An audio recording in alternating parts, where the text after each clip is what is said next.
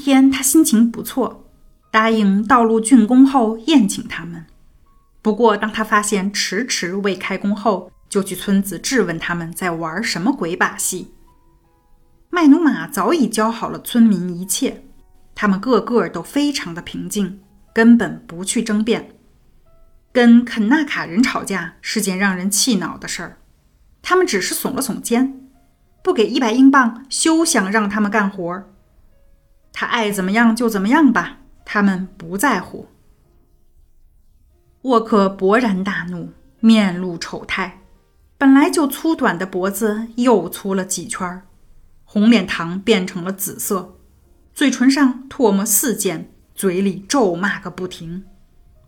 他知道怎样去伤害、羞辱他们，委实让人害怕。一些年老的人已是面色苍白、局促不安，他们开始犹豫了。要不是见过大世面的麦努马，要不是担心他嘲笑他们，他们早就缴械投降了。这时，麦努马站出来说：“给我们一百英镑，我们马上开工。”沃克对他挥着拳头。把能想到的所有骂人的话都骂了一遍，对他极尽嘲讽之能事。但麦努马只是安静地坐在那里微笑着。他的微笑可能更多的是装装样子，而不是来自他的信心。但在众人面前，他必须如此。他重复着刚才的话：“给我们一百英镑，我们就开工。”他们认为沃克会袭击他。他动手打当地人已经不是第一次了。他们知道他很有力气，虽然他的年龄是这个年轻人的三倍，又比他矮了六英寸，但人们毫不怀疑麦努马根本不是他的对手。从来没有人想过反抗行政官的野蛮攻击。但沃克什么也没说，只是轻声的笑了笑。我是不会跟一帮傻瓜浪费时间的，他说。你们再回去讨论讨论吧。我出的价你们都知道。如果一周内不开工，小心点儿。他转身走出了酋长的小屋，解开他的老母马。他跟当地人之间的典型关系还表现在一个细节上：在他上马时，总有一个年长者紧紧抓住右侧的马灯，然后沃克顺势踩上一块大石头，抬起笨重的身体。坐到马鞍上。就在同一个晚上，沃克习惯性的沿着房子旁的一条大道散步，突然听到什么东西“嗖”的一声从耳畔飞了过去，然后“砰”的击在一棵树上。有人向他扔东西，他本能的躲到一边，大声问：“谁？”然后他向投掷物飞来的方向跑去。听到一个人穿过灌木丛逃跑了，他知道天黑了没法追赶，而且很快就气喘吁吁了，于是停下来回到大道上。他四下里看看，没找到投掷物，天全黑了。他赶紧回了家，喊来了马金托什和中国厨师。有个混蛋向我投掷东西，跟我去看看他扔的是什么。他叫厨师带上一盏灯笼。然后三人去到那里，他们在周围搜寻了一阵，可一无所获。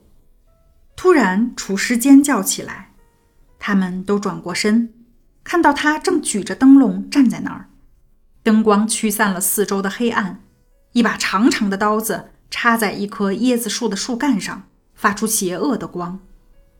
投掷的力气很大，费了很大的劲儿才把它拔出来。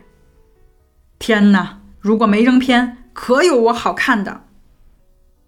沃克拿过刀子，这是一把水手刀仿制品，原刀是一百年前第一批白人登岛时带来的，可用来切割椰子，把椰子从中间一分为二，然后晒干椰子肉。这是一把异常锋利的武器，刀刃有十二英寸长。沃克轻声笑了一下，哼。混蛋，无耻！他认为造事者是麦努马无疑，他距离死亡只有三英寸之近，但他没有生气，相反，兴致很高。这次历险让他感到兴奋。回房后，他叫人拿上酒来，笑呵呵地搓擦着双手。我要让他们付出代价。他的小眼睛闪烁着，肚子吃得饱饱的，像只熊火鸡。半小时之内，把事件的每个细节跟马金托什讲了两遍。然后他要他跟他一起玩皮克牌，中途又把他的打算吹嘘了一番。马金托什双唇紧闭，只是听着。不过，你为什么要这么折磨他们呢？他终于问道。这么大的工程，二十英镑真是太少了。无论我给多少钱，他们都要好好感激我。算了吧，又不是你自己的钱，政府拨给你那么多的钱，就是全花出去，上面也不会有怨言。阿皮亚的那帮人就是一群混蛋。马金托什看明白了，沃克一切的动机不过是满足自己的虚荣心罢了。他耸了耸肩，为了蔑视阿皮亚的那些家伙，以你的生命为代价，不值得。哎呀，放心吧，他们伤害不了我。这些人，他们没我不行，他们崇拜我。麦努马是个傻小子。他扔那把刀子，就只是想吓唬吓唬我。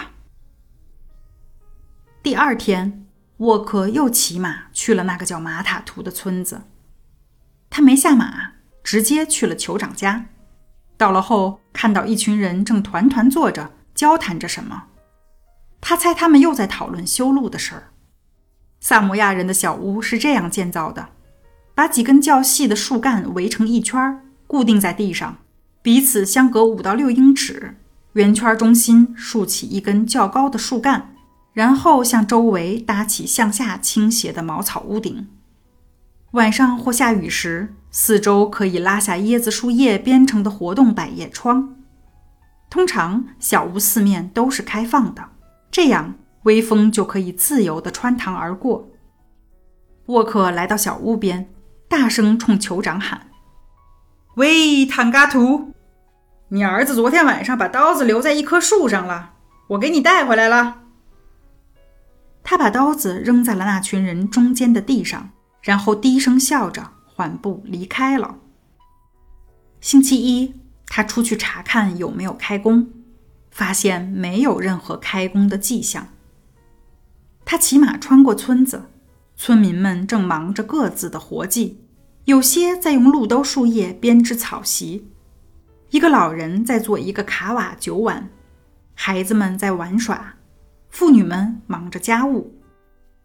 沃克嘴角挂着微笑，向酋长家走去。“你好。”酋长说。“你好。”沃克回答。麦努马正在织网，嘴唇上叼着一支香烟。他抬头看了看沃克，脸上带着胜利的微笑。“你们决定不修路了吗？”酋长回答，“不修，除非你给我们一百英镑。你会后悔的。”他转向麦努马，“还有你，我的小伙子，如果你长大些后觉得后背疼痛难忍，我是不会感到奇怪的。”他笑着离开了。这让那些当地人感到茫然和不安，他们对这个居心叵测的肥胖老头感到恐惧。传教士对他的咒骂，还有麦努马在阿皮亚学会的讥讽，都不能让他们忘记他的邪恶和狡诈。没有哪个人公然反抗他而最终不倒霉的。他们在二十四小时内就明白了他的计划，因为第二天早上，一大群人。男女老少都有，进了村子。带头的一个人说：“他们跟沃克谈好了修路价钱，他给他们出二十英镑，他们答应了。”